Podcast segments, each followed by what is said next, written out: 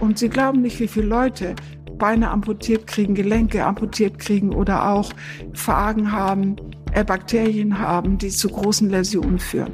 Und da würde man jetzt mit äh, Phagen Gemischen zum Beispiel erreichen können, dass die Bakterien zugrunde gehen. Das Problem gegenüber Antibiotika ist, Antibiotika können Sie nehmen, ohne zu wissen, was der arme Patient für einen Keim hat. Bei den Bakterien und Phagen müssen Sie immer erst einen Test vorschieben Danke für euer Interesse. Herzlich willkommen bei Sprint, dem Podcast für Menschen, die Neues neu denken. Mein Name ist Thomas Ramg und ich freue mich sehr auf unseren heutigen Gast, die Virologin Professor Dr. Karin Mölling. Frau Mölling war viele Jahre lang Direktorin des Instituts für medizinische Virologie an der Universität in Zürich und davor leitete sie Forschungsgruppen am Max-Planck-Institut für molekulare Genetik in Berlin. Weltweit bekannt wurde Karin Mölling für ihre Arbeiten zum HI-Virus. Inzwischen emeritiert, publiziert sie allerdings fleißig weiter. Und zwar zum einen verständliche Bücher, die uns, die Nicht-Virologen ähm, und Virologinnen verständlich machen, warum Viren oft gefährlich sind, aber warum sie auch manchmal eine konstruktive Rolle in der Evolution spielen. Und nicht nur das, Frau Mölling schreibt auch weiter wissenschaftliche Paper, zurzeit natürlich vor allem rund um SARS-CoV. Im März erschien von ihr ein Paper, das einen eher düsteren Ausblick auf mögliche Mutationen gab. Und dieser Ausblick, der scheint sich ja nun mit Omikron zu bestätigen. Frau Mölling, danke, dass Sie hier sind. Danke, dass Sie sich die Zeit nehmen. Danke für die Einladung. Zur Sicherheit, ne, wir haben jetzt gerade ähm, Ende November, heute ist der 30. November, also unser Gespräch führen wir auf dem Stand des Wissens äh, zu einem Zeitpunkt, wo diese neue Variante quasi frisch bekannt ist und wir noch eigentlich schwer einschätzen können, wie es mit ihr weitergeht. Lassen Sie uns aber mit Ihrem Paper beginnen. Ne?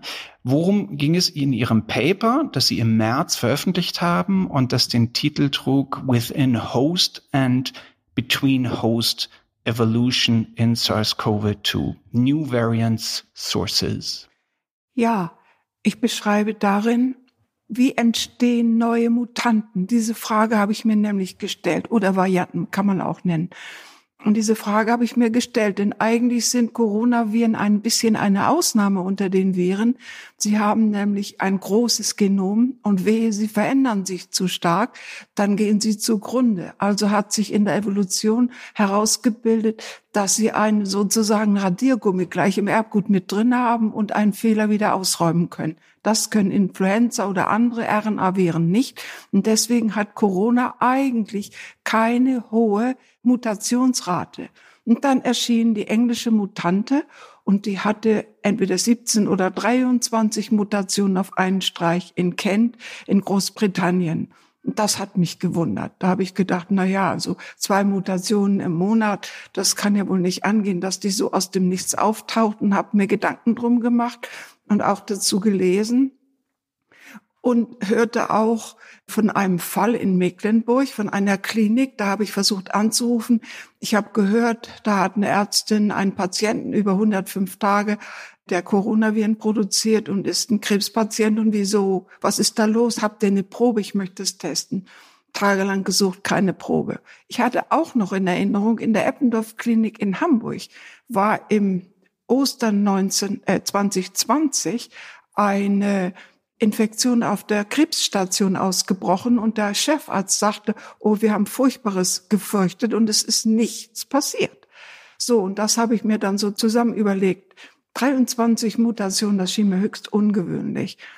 Und dann fand ich, dass es auch für Influenza schon so Untersuchungen gibt. Wie entstehen eigentlich Mutationen im einem Wert nur die vielen Viren, die man in unserem Körper hat. Und das sind ziemlich viel. Jeden Tag zehn hoch sieben Viren oder so, die sich auch neu bilden können. Und die sind nicht alle identisch, sondern die sind wie eine große Familie, die sind alle nur verwandt. Und da kann dann auch innerhalb eines Menschen können sich solche herausbilden, die besser sind als andere. Das ist nach Herrn Darwin Fitness. Und da habe ich gedacht, vielleicht gibt es Patienten mit einem schlechten Immunsystem. Ich hatte auch eine Putzfrau, die gerade Krebs hatte. Und da habe ich gedacht, was ist eigentlich? So, und dann habe ich herausgefunden, dass es eine schon eine Arbeit dazu gab, auch über Influenza, aber auch über SARS-Corona-2. Und da hatte man in der äh, wissenschaftlichen Zeitschrift Cell, wie die Zelle, einen Patienten untersucht, der hat über 105 Tage Virus produziert, war nicht krank, war asymptomatisch, wie wir das nennen, hatte also gar keine Anzeichen einer Infektion und hat die abenteuerlichsten Mutanten produziert, nämlich 30 oder so verschiedene Virusmutanten. Und bis man es gemerkt hatte, war ja wahrscheinlich erstmal auf einer normalen Station, was für die anderen eine Gefahr ist. Und das Absurde ist, die merken es nicht und sie sterben nicht am Virus. Das Virus ist ja eigentlich etwas, wogegen wir uns äh, wehren mit unserem Immunsystem. Und wenn es denn ganz, ganz, ganz schlimm wird für einen Patienten, dann wird das Immunsystem so überfordert, dass es uns überschwemmt und zum Schluss eigentlich eine Hyperreaktion auslöst. Wir nennen das einen Sturm mit äh, Botenstoffen, Zytokinsturm im Fachwort. Und daran versterben auf keinen Fall die äh, Patienten ohne Immunsystem, denn das geht da nicht. So, also das habe ich mir zusammengereimt und fand diese Publikation und da hat man all das genau beschrieben. Also nochmal äh, einfach gesprochen, wenn Menschen Krebstherapien haben oder wenn sie HIV-Therapien haben. Ich habe es noch gar nicht erklärt, Sie haben völlig recht. Die Dann, kriegen immunsupprimierende Medikamente, also Medizin, damit ihr Immunsystem unterdrückt wird und sie eine bessere Überlebenschance haben mit einer Tumorerkrankung, so dass das Immunsystem künstlich heruntergedrückt wird. Genau, und das ist gewissermaßen, wirkt wie ein Brutkasten für die Viren, die dann im Körper sind. Genau. Und deswegen können die sich explosionsartig vermehren und massenhaft Mutanten produzieren. Habe ich das richtig verstanden? Sie gar nicht mehr als in einem normalen Patienten, aber sie jeden Tag neue Mutanten, 105 Tage lang. Wir sind ja nach acht Tagen aus der Quarantäne raus, weil wir keine Viren mehr produzieren. Das ist ein Unterschied von, ja, bis 150 Tage kann das gehen. Und das sind immer neue Varianten. Das ist also eine hochgefährliche Situation. Mhm. Und das ist ja jetzt auch genau die These, auch äh, oft jetzt im Zusammenhang mit Omikron ähm, geäußert, dass die Wahrscheinlichkeit, dass in Gebieten, wo hohe HIV-Infektionsraten sind, die Wahrscheinlichkeit, dass relativ viele Menschen eben ähm, kein Immunsystem haben. kein Immunsystem haben und damit prädestiniert sind, um Varianten zu produzieren. Ist das richtig? Und das, das war, der, ja, genau. das war das, der Kern Ihres, Ihres Papers, richtig? Das war der Kern meines Papers, wobei eigentlich nur Herr Lauterbach vor ein paar Tagen sagte, vielleicht hat das mit HIV zu tun. Denn aus äh, Südafrika ist ein ganz, ganz bekannter HIV-Forscher, der mit, mit dem ich zusammengearbeitet hat, hat das nicht gesagt. Aber ich sage in dieser Publikation vor acht Monaten, weil in Angola, Tansania, ein Fall auftrat, auch mit 30 Mutationen. Der ist dann nicht weiter in Erscheinung getreten, vielleicht totgeschwiegen worden, ist ja nicht so weit weg von Botswana, wo jetzt dieser Ausbruch ist. Und vielleicht haben die was miteinander zu tun, das kann ich nicht beurteilen. Aber da habe ich nachgeguckt, was ist denn das Besondere von Angola? Das sind drei Prozent der Erwachsenen HIV-positiv. Und in Südafrika bin ich selber gewesen mit einem Kurs über HIV. Und da war also dieser besagte Spezialist aus ähm, Durban und Johannesburg, der hat gesagt, der hat über HIV vorgetragen. Also die These, dass HIV da eine große Rolle spielt, die habe ich publiziert vor acht Monaten und das hat vorgestern Herr Lauterbach gesagt. Aber ich meine, darauf kommen jetzt auch andere Leute. Warum soll das sonst in Afrika passieren? Aber das ist ja interessant. Zunächst erstmal so gefragt. Das heißt doch eigentlich, dass Ihre These jetzt sich aus dem März sich schlichtweg bestätigt, ja, oder? Oder ist, ist es das zu früh, um das noch so, so zu Nein, sagen? Das ist 100 Prozent der Fall. Also äh, sind inzwischen weitere Fälle bekannt, wie dieser eine Fall, von dem ich eben sprach in der Zellpublikation. Und die sind alle durchsequenziert. Und es rief mich vor drei Tagen ein Kollege aus Amerika an, vom NIH, und sagte ich, ja, ich sollte ihm einen Gefallen tun. Und dann sage ich, kennst du denn das neue Publikation, meine neue Publikation? Und da hat er gesagt, ich kenne sie nicht, ich habe sie vor neun Monaten begutachtet, was man sonst nie laut sagt, das ist geheim. Und da sagt er, ja, du hast leider recht. Was ich interessant fand, über dieser Publikation steht ja nicht Paper, sondern da steht, das steht glaube ich auch da, aber vor allen Dingen steht Opinion drüber, also Meinung. Damals war das per se ja erstmal eine Schlussfolgerung oder ein Modell, was Sie, ja, was, was Sie zur Diskussion gestellt ja, haben. Wobei das Modell ein bisschen so ähnlich ist, wie es auch mal ähnlich für nicht so gefährlich für äh, Influenza-Viren gezeigt worden ist. Und herausgegeben hat dieses spezielle Journal jemand aus Südamerika, der mir sofort schrieb, wir nehmen diese Publikation auf der Stelle an. Ich habe mehrere Publikationen nicht angenommen gekriegt in letzter Zeit, zum Beispiel meine Sorge. Ich gucke ja auf die ganze Corona-Entwicklung bin wach und es geht mich ganz furchtbar was an und ich denke, was kann jetzt schiefgehen? Und da habe ich gesehen, dass man in gefährlichen Laboratorien arbeiten kann. Da habe ich eine Publikation dazu, die wollte keiner haben. also so rum geht's dann auch. Haben Sie denn eine Erklärung dafür, warum das, was damals über dem damals Meinung stand und was aber ja nun offenkundig eine sehr, sehr hohe Plausibilität hatte und zugleich eine hohe Sprengkraft? Weil ja klar ist, wenn das damals, wenn man da damals drauf guckt und sagte, wenn das stimmt, oh Gott, dann müssen wir jetzt aber in bestimmten Bereichen ganz andere Strategien fahren. Haben Sie eine Erklärung dafür, warum das, was damals Meinung hieß, aber de facto ein, ein, ein Weckruf oder ein Warnruf war, vielleicht nicht so stark beachtet wurde? Nein, ich glaube, dass es nicht so einfach ist. Und gucken Sie sich doch mal Südafrika an, wie viele Menschen HIV infiziert sind. 50. Also wir haben furchtbar viel HIV-Infizierte auch in anderen Ländern. In Amerika hat da nicht jeder eine hohe äh, Triple-Therapie oder Quadruple-Therapie und ist äh, Immunsystem wieder etwas äh, stimuliert worden. Also das ist schwer zu machen. Wie wollen Sie denn diese Länder abregeln? Ich habe nur gedacht, in unseren Kliniken, ich habe an diesen Fall in England, von dem man nichts weiß.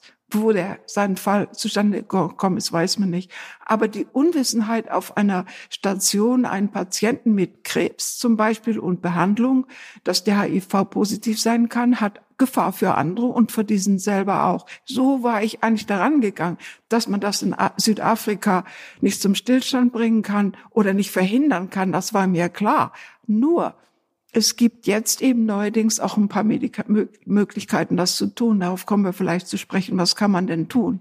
Was kann man tun? Also, das musste ich aus dem Artikel streichen. Das klang den Gutachtern als zu journalistisch. Ich habe gesagt, man muss diese Patienten, die immunsupprimiert sind und ununterbrochen neue Viren produzieren und neue Mutanten, muss man ja das Virus in der Replikation unterdrücken. Und wie kann man das, wenn sie keine Impfung haben können?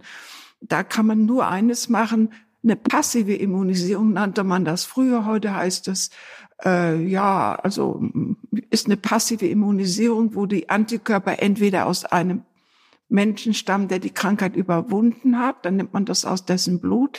Oder man macht sie synthetisch, das ist heute die moderne Variante, das sind dann sogenannte monoklonale Antikörper. Und die hat der Trump gekriegt. Damit ist er nicht krank geworden. Er war natürlich guter Aktieninhaber von der Firma Regeneron. Ich kenne die Leute, ich habe mit denen gearbeitet, wissenschaftlich, nicht, nicht mit Aktien. Und da war Herr Trump natürlich sofort von denen informiert worden, nehmt, diese, nehmt diesen Antikörper. Und den hat er bekommen und das hat ja geholfen. Entschuldigung, dass ich dazwischen frage. Das, warum ist man dann jetzt nicht weiter? Also warum gibt ist, man denn nicht massenweise Antikörper ja, jetzt raus? Das ist inzwischen ähm, notfallmäßig zugelassen worden von zwei Firmen. Von der Firma Regeneron, das war dieser Herr Papadiopoulos, der Bekannte von Herrn Trump. Und der zweite ist Eli Lilly. Die Therapie ist, glaube ich, 100.000 Dosen von Herrn Spahn in der Charité deponiert worden für schwere Fälle. Welche das sind, weiß ich nicht. Aber zum Beispiel mh, hm, hat man das in letzter Zeit gemacht. Es gibt eine Notfallzulassung für diese beiden Antikörper Medikamente und das ist ganz sicherlich für Leute mit Leukämie oder sowas ist das eine sehr gute Möglichkeit, diese Leute äh, zu behandeln. Das hat man bei diesem besagten Patienten, der hatte eine chronische lymphatische Leukämie mit den 105 Tagen Virusausschüttung. Achtmal hat man dem diese schon vorproduzierten fertigen Antikörper gegeben in der Hoffnung, dass die jetzt endlich wirken, dass die den Virustitel nach unten drücken. Und das hat immerhin achtmal gedauert. Das ist also schon gigantisch und kostet sicher 10.000 Dollar. Und funktioniert vielleicht nicht ganz so gut, wie er hofft. Also bei Nein, Herrn Trump hat es ja vielleicht ganz gut funktioniert, aber das scheint ja nicht bei jedem Patienten so, so, zu sein. Es ist nicht so einfach. Es ist ja auch so, dass wir oben im Hals, da ist ja wie, fast wie ein Reagenzglas. Da oben werden die Viren produziert ohne Ende. Und im tieferen Inneren, also runter in die Lunge hineingeschaut oder äh, an Multiorganversagen, wo die Patienten ja die Coronaviren haben. Ähm, das, da helfen die Immunglobuline, aber hier im Hals braucht man nicht einen anderen Typen, das heißt DGA. Und da kommen eben offensichtlich diese Antikörper nicht so gut zum Zuge. Also es ist nicht so einfach, das loszuwerden. Sie hatten Stand heute vermutlich recht mit Ihrer Prognose aus dem März. Wagen Sie jetzt nochmal eine Prognose? Wird jetzt eine Variante, eine Mutante die andere jagen? Ähm, oder gibt es aus Ihrer Sicht auch eine ganz gute Wahrscheinlichkeit, dass das nicht passiert? Es zwei Antworten dazu. Wir können nicht zurückschauen, weil wir sowas noch nicht hatten. Es gab eine russische Grippe, die war Corona, wie man jetzt aus dem Rückschau weiß, 1889 bis 1896 siebenmal mit sieben Jahre mit vier oder fünf wiederkehrenden 100 Millionen Toten. Das war Corona, das weiß man wegen dieser Geschmacksverlustbildung. Das ist heute eines von den vier Winterviren, die wir jeden Winter nicht so schlimm und gravierend erleben. Also die können dann mit der Zeit sich abschwächen und wir gewöhnen uns daran. Es gibt vier. Eine Prognose hängt jetzt von mehreren Dingen ab. Also wir haben die Delta-Variante in Indien. Das ist natürlich, wenn da statt 100 Millionen immer noch 20 Millionen an den Ganges fahren, ist das immer einfach noch zu viel. Wir können also mit so hohen Populationsdichten, das ist die Gefahr. Es gibt nur zwei Regeln für Viren aus der Sicht des Virologen. Abstand ob man den durch Masken verbessert, ob man durch Impfung, ob man durch Ausverdünnung von Ereignissen, alle die Möglichkeiten. Ich bin nur dagegen, dass man die Leute in die Wohnung einsperrt. Da ist frische Luft immer noch besser. Aber das Zweite ist Mobilität.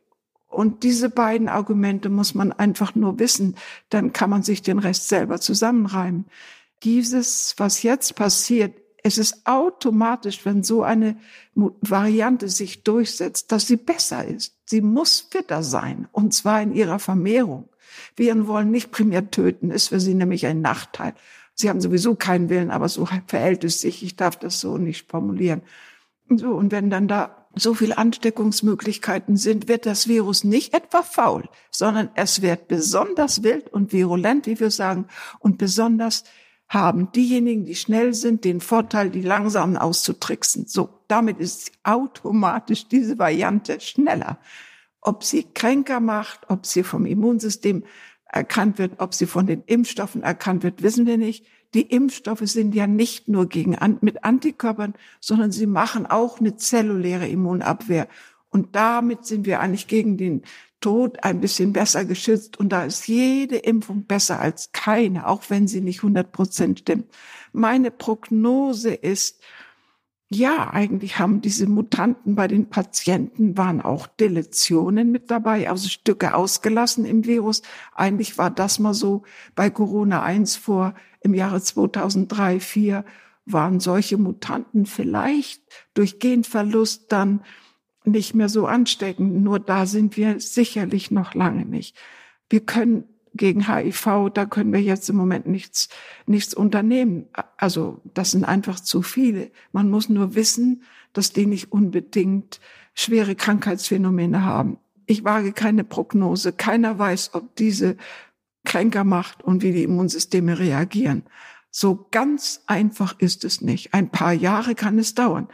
Ähm, nun, äh, 1889 bis 1896 gab es keine Impfstoffe, aber die Leute waren natürlich eine Milliarde oder so. Wir sind jetzt acht, neun und eine höhere verdünnte Populationsdichte. Wir sind in Städten hoch äh, populationsdicht und im Flugzeug und am Flughafen Berlin, da kriegt man ja die Krise. In vielerlei Hinsicht. Aber ähm, ja, wegen der, weil die alle auf, nebeneinander stehen und im Flugzeug auch. Klar. Das Problem jetzt für die Impfung ist doch schlichtweg, ne? also als, als wir im Frühjahr irgendwie die guten Nachrichten und die guten Studienergebnisse hörten, da dachten wir ja, wir kommen und mit den Impfungen raus, weil wir damals uns nicht klar war, dass das Mutationsgeschehen so groß sein wird und dass es dann offenkundig mehr Mutanten oder Varianten gibt, die stärker die Impfungen durchbrechen können, als wir es vielleicht alle erhofft haben. Gilt das ähnlich für die Medikamente? Also ist es so, dass wenn wir jetzt sukzessive ganz gute Medikamente zumindestens um die schlimmen Fälle zu behandeln, entwickeln, müssen wir dann auch damit rechnen, dass wir in einem Jahr wieder irgendwie äh, traurig aus der Wäsche gucken und sagen, verdammt, die Medikamente, die wir vor einem Jahr entwickelt haben, für dann die Omikron-Variante, sind leider für die Epsilon-Variante, keine Ahnung, wie sie dann heißt, leider auch nicht mehr so wirksam? Also da kann man auf HIV gucken. Ich bin ja HIV-Forscherin und habe Impfstoffe gegen HIV entwickelt, genetische Impfstoffe mit DNA, nicht RNA, die auch in Benutzung sind in der amerikanischen Armee. Aber wir haben eigentlich nicht Erfolg mit Impfstoffen gehabt bei HIV, aber 30 Medikamente. Und es ist ja jetzt ein großes Bestreben, Medikamente äh, zu fördern, dass die Leute solche neu entwickeln, was nicht ungefährlich ist. Wo machen die das? Da habe ich etwas Sorge, wie das in den Laboratorien aussieht. Aber Medikamente helfen ganz sicher. Und was nicht verraten wird, so ganz habe ich nicht rausgefunden, wie die beiden Medikamente von Merck, Sharp und Dom und von ähm, AstraZeneca oder was ist das zweite, äh, weiß jetzt nicht, oder Pfizer. Die beiden Medikamente weiß nicht genau, wie sie funktionieren, aber das Erstaunliche ist, die kann man noch drei Tage nach der ersten Infektion nehmen. Bei Virusinfektion Influenza, wenn Sie das nicht selbigen Tag nehmen, haben Sie nächsten Tag schon so viel Viren produziert, da müssten Sie einen Sack Tamiflu futtern, also so viel äh, Medikamente nehmen, um die Virusmengen zu unterdrücken. Das geht nicht. Hierbei sagen die Firmen, Merck sagt das jedenfalls drei Tage. Also wenn zum Beispiel in einem Altersheim oder am Abendbrotstisch die Familie eine infiziert war, dann muss man nicht darauf warten, dass die anderen das jetzt auch kriegen, sondern könnte die Medikamente geben. Und die sind sehr verschieden teuer. Also ich pushe das. Ich weiß nicht, warum die nicht kommen. Ja, alles muss man tun. Alle Register gleichzeitig ziehen. Ich komme von der Orgel. Also, Tutti, alle. Habe ich es eben richtig rausgehört, dass Sie den Eindruck haben, dass auch mit den Antigentherapien zurzeit ein bisschen zu vorsichtig in Deutschland umgegangen wird? Ja, ich bin da ganz positiv. Warum nicht alle Leute Antigenteste machen lassen? Selbst nicht, nicht Tests, Medikamente. Das war doch das, was Sie eben gesagt nein, haben. Es nein, gibt diese Medikamente, die, die äh, von denen Herr Spahn, Sie sagten, 100.000 Dosen nee, eingelagert sind, hat, aber das von ist denen die passive Immunisierung. Das sind die Antikörper, ah, die Körper, drunter drücken das Virus bei der Produktion und sind wie ein, äh, eine Immunität, die der Patient selber entwickelt. Wir Entschuldigen Sie, ich habe gerade Antigen und Antikörper verwechselt. Ich meinte nichts, die Antikörper. Das tut vielleicht auch der Hörer. Das finde ich gut, wenn wir das besprechen. Also, es gibt aber neuerdings zwei Tabletten, sage ich mal, oder Pillen, wenn man da gut. Es gibt zwei Tabletten und die kann man sogar noch die ersten drei Tage nehmen und dann kann man sogar die Virusvermehrung durch Medikamente unterdrücken. Das ist also eine völlig zusätzliche Schiene, finde ich super. Möchte man noch viel mehr haben, am liebsten 30 wie bei HIV, da gibt's fast 40 inzwischen. Und das sollte man unbedingt entwickeln und man muss sie nicht immer alles spritzen. Also da ist äh, Bedarf gefragt und da sind ja auch Aktivitäten im Gang im Moment. Unter ja. anderem auch bei der Bundesagentur für Sprunginnovation. Ja, bei Sprint, ja. Wird man die dann vermutlich ähnlich wie bei HIV als Cocktail nehmen? Äh, das fände ich natürlich am besten, wenn man mehr eins hat. Also bei Influenza hat man ja nur ein. Ja, das ist das Tamiflu, das ist eine Schmach, dass man da nicht mehr hat. Ja, das würde ich unbedingt favorisieren. Ich warte dringend, dass das, dass das schnell passiert. Lassen Sie uns auch ein bisschen über Sie reden und Ihre wissenschaftliche. Darf ich noch einen Nachschub machen? Sie hatten eben eine Verwechslung und ich würde noch mal gern darauf zurückkommen. Den Antigen-Test. Da gibt's ja mal verschiedene. Die PCR, die hochempfindliche, die sieht aber auch manchmal mehr als infektiöse Viren. Die sieht auch die kaputten Reste. Also die ist wahnsinnig empfindlich. Aber es gibt den Antigen-Test, äh, den man in der Apotheke machen kann oder in den Schulen oder auch zu Hause. Da wird immer so klein geredet. Ja, gut, man erfasst sie nicht alle, ist nicht immer hundertprozentig. Nichts bei Corona ist hundertprozentig. Aber alles ist immer besser als nichts. Also wenn man sich jetzt trifft, Weihnachten oder im Geburtstagskreis, schnell einen Schnelltest machen, ist sicherlich nicht schlecht. Ich habe gelesen, dass bei den Schnelltests dann eine relativ hohe Quote an falschen Negativtests gibt, wenn man geimpft ist und dass es dann zu dem Effekt der falschen Sicherheit kommen kann. Ist das ein Mythos oder ja, stimmt vielleicht das? Vielleicht sind die auch noch gar nicht so doll ansteckend. Ich sage das mal ganz böse. Denn die, der PCR-Test, der erkennt sogar Virusfragmente, die gar nicht mehr anstecken. Das ist kein Test auf infektiöses Virus, sondern auf Virus, auch Virusreste. Und das bei der Krebstherapie wird der PCR-Test auch angewandt. Der sieht manchmal mehr, als der Patient nachher allein muss. Also hierbei würde ich sagen, wenn der Patient auch noch sehr wenig äh, Virus produziert, dann ist er auch vielleicht noch nicht so ansteckend. Wenn er dann noch Mundschutz nimmt und Abstand hält, ist es doch gut. Ich finde es gut. Sie sind als junge Frau ja eigentlich in die Astrophysik gegangen und gar nicht in die Virologie. Warum Astrophysik und warum dann den Blick von, vom Himmel in die weite Ferne plötzlich gerichtet ins Mikroskop, in die kleinste der bekannten Welten? Ja, ich fand Physik so toll. Ich habe ja mehreres am Anfang studiert. Physik zusammen mit Mathematik und dann ein bisschen Germanistik und dann Latinum und Althochdeutsch und das die ganze Palette. Und ich wusste nicht, was ich werden wollte. Und dann habe ich aber, fand ich die Physik so toll und das habe ich dann gemacht und bin dann bei einem Institut in Kiel für angewandte Kernphysik gelandet. Nur war ich da. Wir waren nur zu zwei Mädchen zu meiner Zeit. Und da habe ich dann eine Diplomarbeit gemacht bei einem Herrn, für den ich eine Ehrenlecture gehalten habe vor vier Wochen. Er lebt noch, ist 88 und hatte meine Diplomarbeit unterm Arm. Ja, und das war dann Astrophysik in Kiel unter einem Bunker mit sechs Meter Beton und Ratten und Mäusen und großen Funkdetektoren und Geräten. Und da saß ich die Nächte und fror. Und da dachte ich, ach, das ist nicht meine Zukunft. Sechs Meter Beton, wo man dann Aspekte mit Elementarteilchen in Luftschauern aus dem Krebsnebel über eine doppelte Atmosphäre sozusagen nachweisen kann, denn sechs Meter Bunker sind ungefähr so viel wie der Weg durch die Atmosphäre. Also das war interessant, aber ich dachte, eine Zukunft hat das vielleicht nicht. Heute finde ich die Astrophysik super. Jeden Abend, man kann Herrn Lesch hören und ich meine ja, jeden, jede Woche wird einmal gefragt, gibt es da Leben? Dazu habe ich mehrere Artikel geschrieben, weil ich mich, mich die Frage natürlich auch sehr interessiert, womit ging das Leben auf der Erde los? Und vielleicht, ich bin der Meinung, mit der Nukleinsäure RNA, das wissen ja heute 83 Millionen Deutsche, was das ist, jedenfalls so ungefähr. Jedenfalls, das mache ich im Moment ein bisschen, weil ich das so toll finde, ja.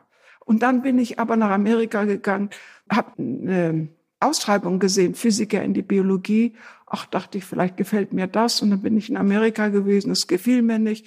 Das wurde damit so Kriegsforschung gemacht, Radioaktivität von Atombomben. Und da war ich wirklich in einer schweren Krise. Was mache ich mit meinem schönen Stipendium? Und die Studienstiftung war sehr großzügig. Sagen Sie uns, was Sie machen wollen, dann können Sie es machen. Und da habe ich gesagt, es gibt etwas, das heißt Molekularbiologie. Da zählt man nicht die Beine und die Blätter, sondern das ist molekular. Das habe ich gemacht. Das war hart, aber es ging. Aber es gibt ja auch Parallelen. Von dem größten Universum zum kleinsten. Welche, welche Kompetenzen aus der Astrophysik konnten Sie mitnehmen in die das, Welt der Moleküle. Das kann ich ja nicht so genau auseinanderhalten. Ich laufe ja nicht neben mir her als Kontrolle. Also ich habe ganz sicherlich das quantitative Denken, die die Diskussionsart, die Diskussionfreundlichkeit, die Interaktion mit internationalen ähm, Organisationen, das habe ich natürlich in der Physik schon im im Studium und dann auch in der Diplom- und Doktorarbeit nachher. Aber dass ich anders denke als Biologen und Mediziner, das habe ich immer in der Fakultät, in, wo ich dann ja nachher war in Zürich, unter lauter Medizinern die einzige Nicht-Medizinerin und die einzige Frau. Also das war ein anderes Denken. Die wollten das immer gleich verallgemeinern und da war ich doch die vorsichtige und wissenschaftliche orientierte. Ja. Ich frage vielleicht nochmal anders nach. Sie haben ja ne, in Ihrer langen wissenschaftlichen Karriere viele Erkenntnisdurchbrüche gebracht und zum Teil auch Erkenntnisdurchbrüche und auch die mitgefördert, die dann tatsächlich in Anwendung ähm, disruptive Innovationen hervorgebracht haben.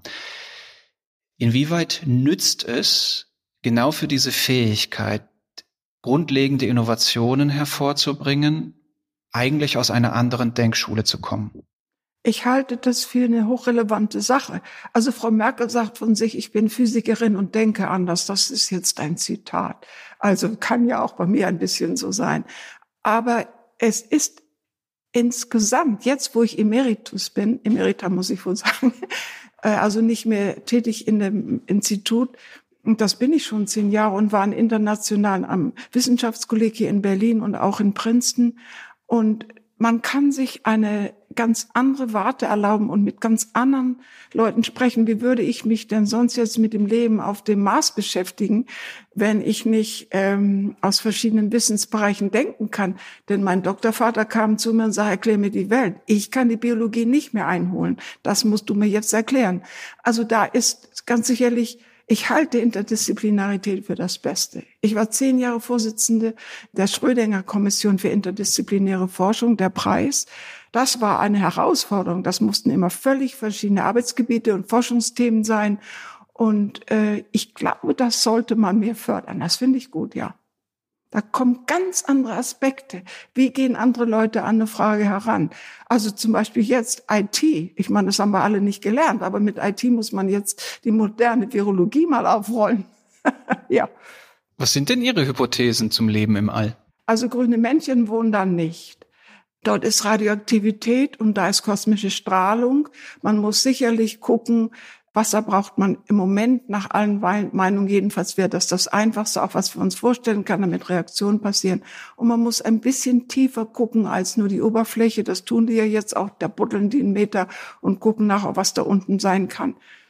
Ja, also ähm, wenn man von den Cyanobakterien, also irgendwie den kleinsten Lebewesen auf der Erde ausgeht, das sind schon, ich weiß nicht, eine Million Bausteine und die haben schon Proteinsystentese, die haben schon genetischen Code. Das ist schon alles viel zu weit. Ob es das da oben gibt, weiß ich nicht. Aber da oben, das meinen Sie jetzt den Mars, oder? Mars oder auch, ja, wir können auch weiter weggehen, aber gerne der Mars, weil man da ja nun am meisten gucken will. Wasser braucht man und es gibt was Interessantes, das weiß man erst seit kurzem. Das war die erste Abbildung auch in meiner Diplomarbeit. Im Weltall ist durch die Entstehung nach dem Urknall im Weltall sind eigentlich nur fünf Bausteine von hoher Relevanz. Wasserstoff, ich sag mal, die Kürzel heißt Chopin. C-H-O-P-N ohne I. Vielleicht noch mit S, dann sind es mehrere.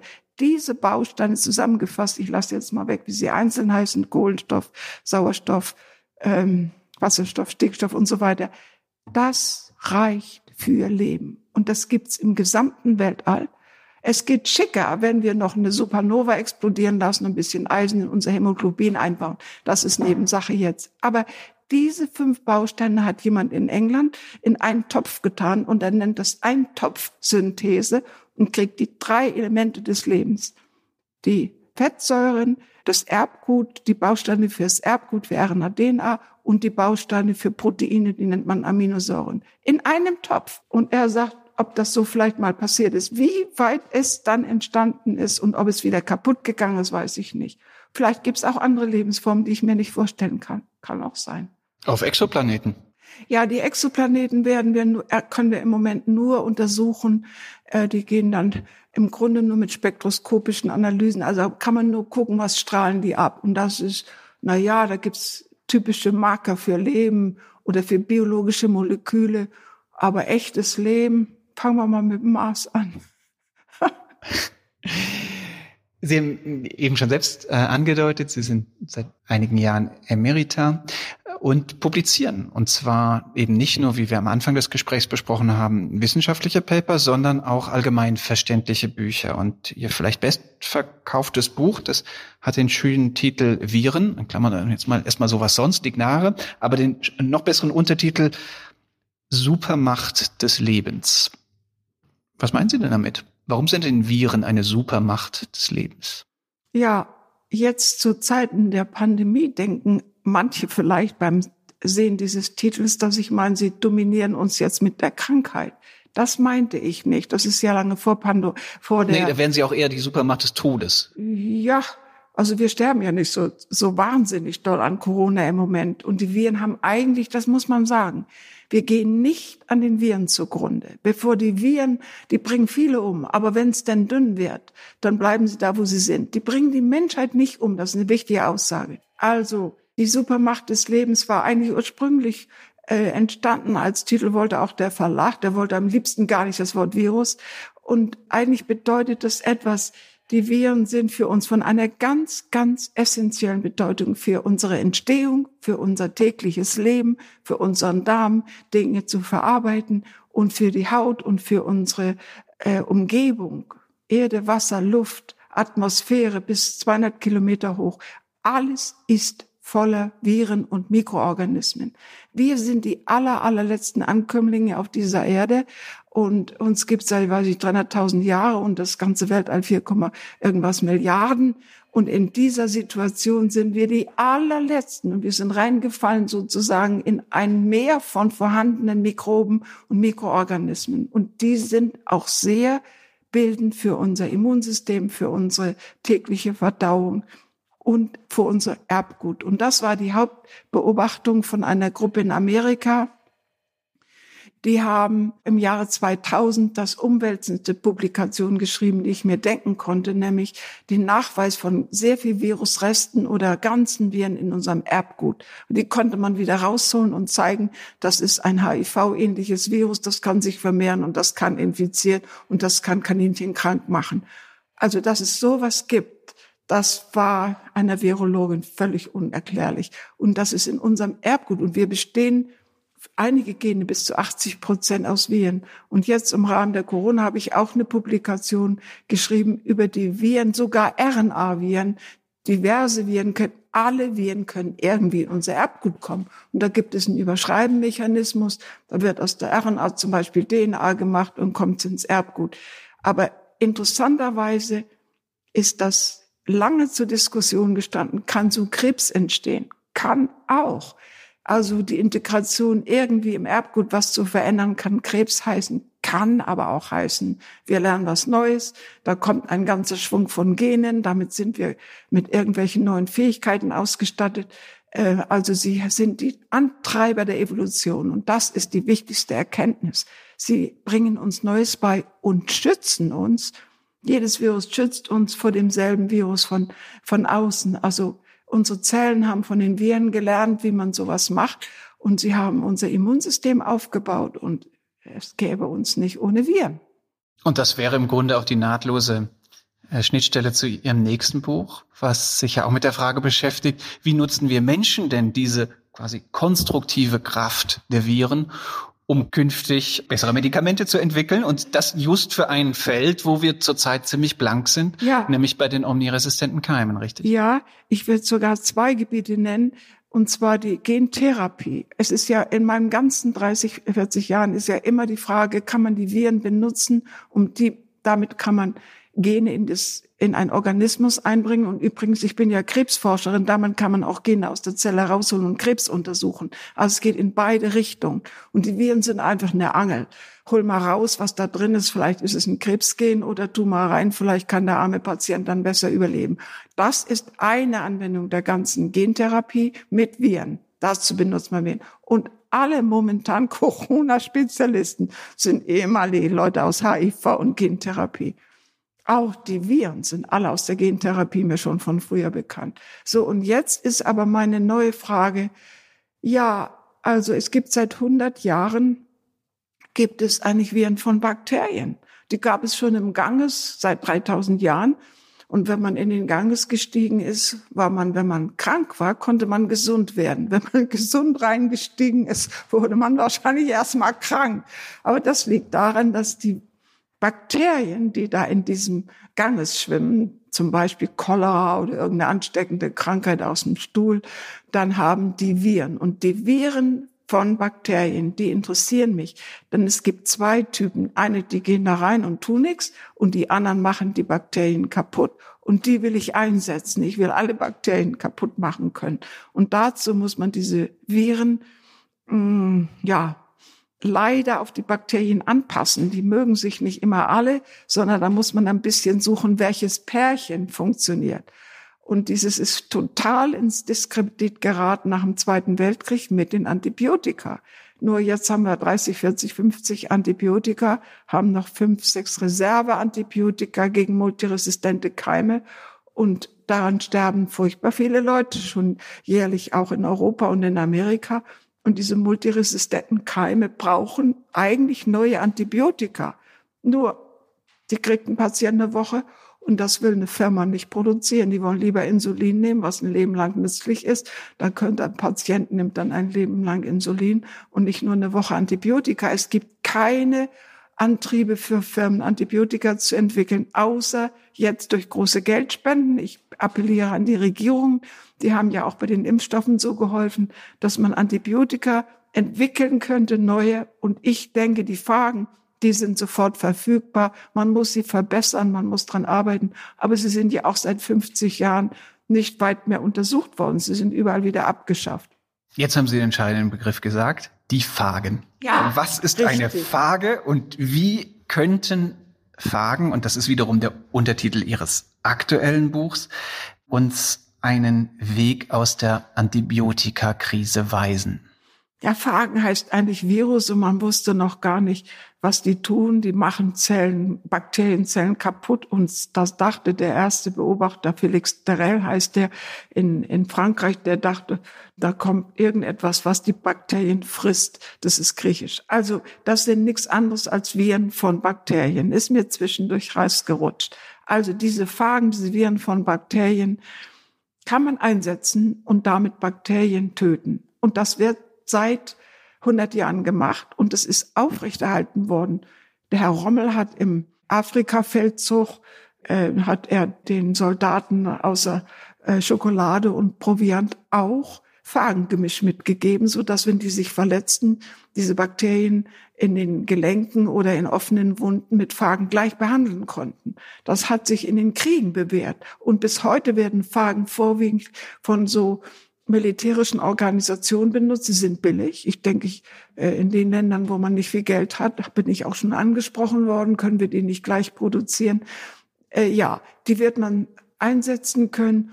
Und Sie glauben nicht, wie viele Leute Beine amputiert kriegen, Gelenke amputiert kriegen oder auch Phagen haben, äh, Bakterien haben, die zu großen Läsionen führen.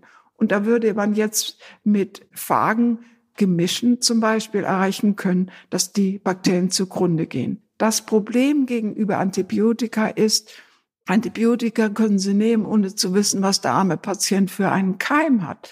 Bei den Bakterien und Phagen müssen Sie immer erst einen Test vorschieben. Und mein Vorschlag für die Zukunft ist, diesen Test mal endlich schneller zu machen, als 150 Jahre lang aller Herrn Koch nachzukochen, zweimal 24 Stunden alles in einen Bootschrank tun und gucken, ob die Phagen Löcher fressen. Also das klingt mir nicht mehr ganz zeitgemäß. Da würde ich ein bisschen mehr IT mit einbringen wollen.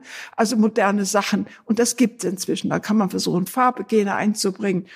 Aber das ist alles erst ein, zwei Jahre, dass die Leute sich da hineinbegeben. Ich rede darüber seit zehn Jahren und ich bin wirklich auf taube Ohren getroffen, weil das keiner kennt. Aber das ist, ist ja ganz interessant, ne? Warum, das ist jetzt nicht der einzige Fall, aber warum im Grunde offenkundige Lösungen, die ein bisschen Weiterentwicklung vielleicht brauchen, um sie richtig effizient und effektiv zu machen, so oft links liegen gelassen werden. Haben Sie eine Erklärung oder? Äh, ja, also wenn die Not am größten ist, dann reagiert man.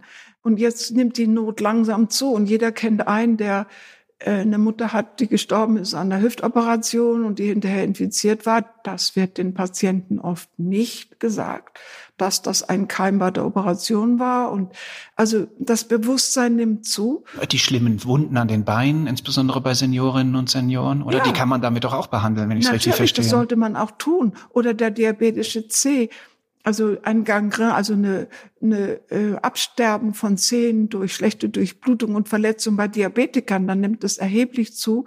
Und man kann auch ab und zu im Fernsehen so Patienten sehen, die sind 20 Mal operiert und dann ist zum Schluss der Unterschenkel äh, amputiert worden. Das sind ja alles schreckliche Sachen. Und da kann man im Moment eigentlich, wenn man sucht, zu einem Bakterium den richtigen Faden finden oder herstellen oder angeln oder suchen. Etwas abstoßend ist vielleicht die Vorstellung beim normalen Menschen, dass das im Abwasser zu finden ist. Und zwar am besten da, wo viele Bakterien sind, sind auch die Phagen. Denn zu jedem Bakterium gehören Phagen. Die können rein und raus und äh, werden auch rausgeholt durch so ein Notprogramm der Bakterie können die ausgestoßen werden. Also da wissen wir sehr viel. Die Phagenforschung war in Deutschland die Virusforschung äh, gleich nach dem, ersten, nach dem Zweiten Weltkrieg, als wir bei Menschen nicht forschen durften. Es war ja von den Alliierten verboten. Deswegen hat man die Bakterien untersucht. Hier in Berlin am Max-Planck-Institut gab es viele Phagenforscher für Bakterien. Der ganze Wannsee war voller Phagen. Aber das macht nichts. Die sind sowieso da. Die sind auch in der Erde und im Darm. Aber das Wichtige daran ist, wir müssen jetzt vereinfachen, was für Fragen gibt es, wer hat sie, wie kriegen wir sie, wo können wir sie einsetzen. Und das Schlimme ist, wir haben Arzneimittelgesetze und die verbieten eigentlich alles. Die verbieten Gentherapie, die verbieten die neue Methode, die wir hier von der Nobelpreisträgerin in, in Berlin gefunden haben, das Veränderung von irgendwelchen Genen in Zellen oder Erbgut. Also wir haben eine hohe gesetzgeberische Vorgabe. Und bei Fragen, die sowieso überall sind, da würde ich mir als erstes wünschen, dass wir sie nicht als Arzneimittel deklarieren. Wenn man sie nämlich reinigt, dann brechen die Beinchen ab und dann sind sie nicht mehr nützlich. Das ist das Problem. Dann sind sie sauber, aber nicht mehr gut. Letzte Frage, die ich allen unseren Gästinnen und Gästen stelle. Welche Sprunginnovation für in 30 Jahren, also für das Jahr 2050, außerhalb Ihres Felds der Expertise, wobei ich verstanden habe, dass es so viele Felder der Expertise gibt, dass es so ein bisschen schwierig wird, überhaupt noch ein Feld zu finden, aber jedenfalls sagen wir außerhalb Ihrer engen Expertise rund um Viren- und Krebsforschung, welche Sprunginnovation für das Jahr 2050 würden Sie sich am meisten wünschen? Also auch als Physikerin würde ich doch denken, eine gewisse Anwendungsbezogenheit hat mich immer interessiert und ich glaube, es wird im Rahmen der Medizin wird sehr viel zu leisten sein, denn krank werden die Menschen. Die Therapien, die wir haben, sind zu teuer im Moment oder kann man ja auch gar nicht für alle anwenden. Ich würde mir wünschen, dass wir medizinisch die Dinge vereinfachen und uns leisten können. Vielen Dank für die vielen Einsichten. Vielen Dank für Ihre Zeit bei uns. Und auch Ihnen und euch, liebe Hörerinnen und Hörer, ganz herzlichen Dank für eure Aufmerksamkeit. Falls euch unser Podcast gefällt, dann freuen wir uns natürlich, wenn ihr ihn weiterempfiehlt. Wir freuen uns, wenn ihr ihn in eurer Podcast-App bewertet. Und ansonsten kommt in zwei Wochen die nächste Folge und bis dahin gilt wie immer, bleibt neugierig